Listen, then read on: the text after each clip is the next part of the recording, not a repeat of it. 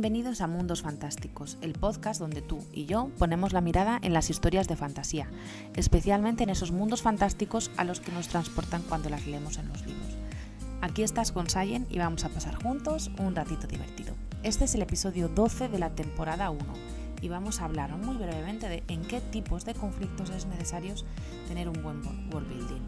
Así que quédate conmigo y abre la puerta a Mundos Fantásticos.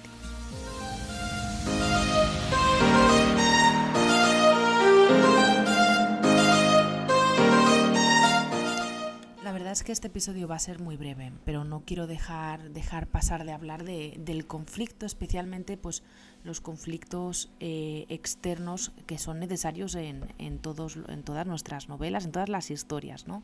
El conflicto es lo que lo hace interesante, no vamos a, a, a ver, pues eh, yo cuando le cuento una historia a mi hija, cuando me dice, cuéntame un cuento, y son ya las 10 de la noche, ha pasado bastante desde que se tenía que haber dormido y me pide eso, pues probablemente le digo, pues era así una vez una princesa que era muy feliz y a dormir, y se fue a dormir.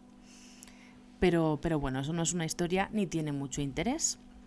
Así que, así que lo interesante es pues saber si a esa princesa se la comió un tiburón o vino una bruja y la convirtió en cisne. Así que eh, pues ese es el conflicto, ¿no? Eso que, que añade tensión a la trama y hace que nos preguntemos, que, estemos en tensión para saber ¡Ah! a este personaje, hasta a este personaje que le he cogido cariño, que le entiendo, que, que sé lo que pasa por su mente, le ha pasado esto, ¿cómo va a salir de ahí? ¿Vale? Entonces, eh, hay seis tipos de conflicto, ¿vale? Y prácticamente para todos necesitamos un world building, ya os lo he adelantado. ¿Cuáles son eh, estos conflictos? Primero, persona versus el, nuestro personaje, nuestro personaje versus otro personaje, ¿vale?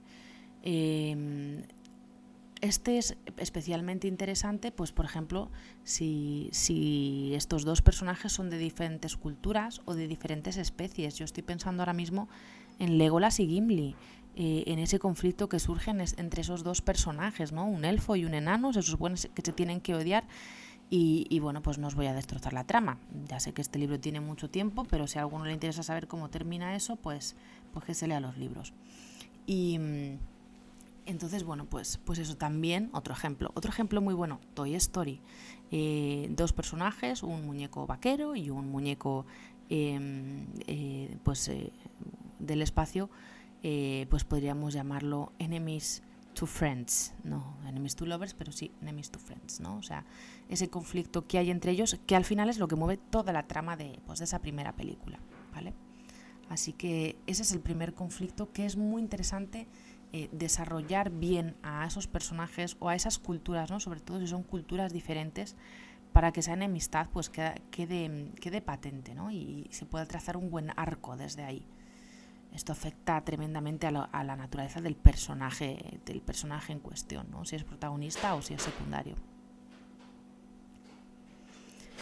Eh, el siguiente conflicto, el personaje versus la naturaleza. Eh, aquí por, por, poner un ejemplo, ¿vale?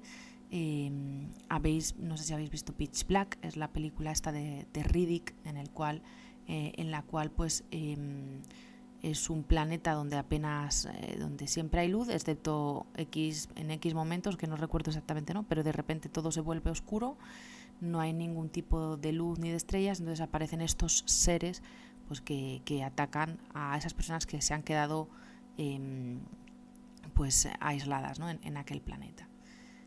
Pues esto es, esto es, ¿no? Esto es, es un conflicto contra la naturaleza de, que, ha surgido. Bueno, pues cualquiera tipo, eh, es que ahora mismo solo se me ocurren películas, ¿no? El día de mañana, cuando de repente hay una glaciación, parecía la que hemos vivido en enero eh, de este año, eh, o no, parecida, pero bueno, eh, o cuando hay un tsunami, cuando hay eh, bueno, pues cualquier tipo de conflicto contra la naturaleza, ¿vale? Eh, por ejemplo, en El Mago de Oz es un tornado el que, el que transporta a Dorothy a otro mundo, ¿vale? Entonces, en este caso, el world building pues también es muy interesante porque habrá que dedicarle tiempo a desarrollar la geografía y el territorio de ese mundo que hemos creado, porque si hay una naturaleza, si hay algún monstruo que se ha creado, si hay algo eh, eh, pues que, surja de repente, eh, pues eso crea conflicto, ¿vale? El siguiente conflicto es la, el personaje versus uno mismo, o sea, cuando el conflicto es interno, ¿no? En este, pues bueno, o sea, sí, sí, que es verdad que si el personaje es de otra especie, bueno, pues habrá que comprender la cultura que hay ahí detrás, ¿no? Eh, no será necesario si, por ejemplo, eh, la persona es un homólogo a nosotros, o sea, si es un humano que tiene un conflicto interno, bueno, pues el world building pues probablemente sea innecesario y este es el conflicto que veo que menos hace falta desarrollar el mundo, ¿no? que hay detrás. Pero bueno, requerirá otro tipo de conocimientos más profundos, ¿no? Por ejemplo, si el personaje tiene una depresión, pues ese será un conflicto interno pues muy muy interesante, ¿no? Eh, pero para eso pues a lo mejor necesitamos pues preguntarle a psicólogos o preguntarle a gente, ¿no? Eh, para hacer una buena documentación, pero no pues para desarrollar el, mundo. Salvo que, por ejemplo, pues hagas como en la película del revés, ¿no? que crees un mundo dentro de la mente.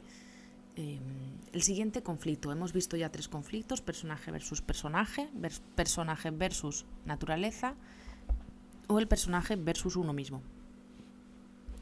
El tercer conflicto, personaje versus sociedad.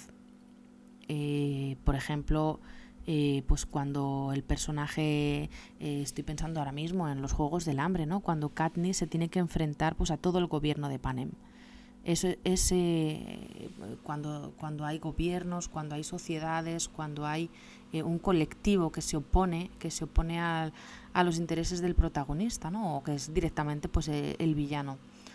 Entonces, pues eso, eso requerirá de, mucho tiempo de planteamiento de un, world building bien, bien escrito, bien planteado, em, con, los cabos bien cerrados, ¿vale? El quinto conflicto sería el, quinto tipo de conflicto, el personaje versus algo sobrenatural. Eh, pues por ejemplo, historias con monstruos, ¿no? Yo estoy pensando ahora mismo en Stranger Things, la verdad es que soy fan de, esa serie, eh, no la quería ver hasta que mi sobrina me dijo, tienes que verlo, tienes que verlo, tienes que verlo, vale, voy a verlo. Y dije, niña, ¿qué haces tú viendo esto? Que, tú eres muy joven para ver esto.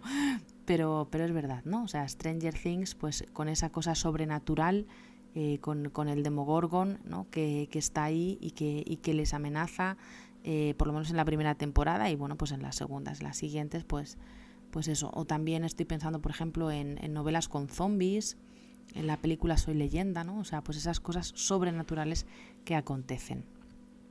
Y el último conflicto sería la persona versus tecnología o versus magia, el personaje. Eh, cuando, pues por ejemplo en ciencia ficción, ¿no? cuando eh, las máquinas se vuelven contra las personas. Em, cuando o cuando yo lo he visto más en tecnología ahora mismo no tengo ningún ejemplo de cuando la magia de repente se vuelve contra uno mismo o sea contra el propio personaje no pero creo que sería un argumento bastante interesante de explorar. Así que bueno pues estos son los seis tipos de conflicto y, pensando un poquito más en cada uno de ellos o sea yo creo que el world building es necesario en cada uno de ellos vale eh, y bueno pues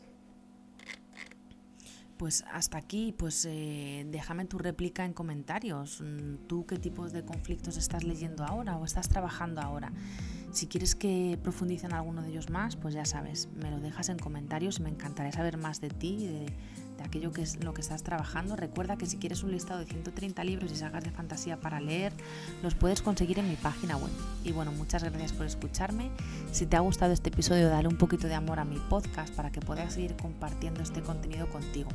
Y nos despedimos por hoy. Te deseo un, feliz día y quizá nos veamos en algún mundo fantástico.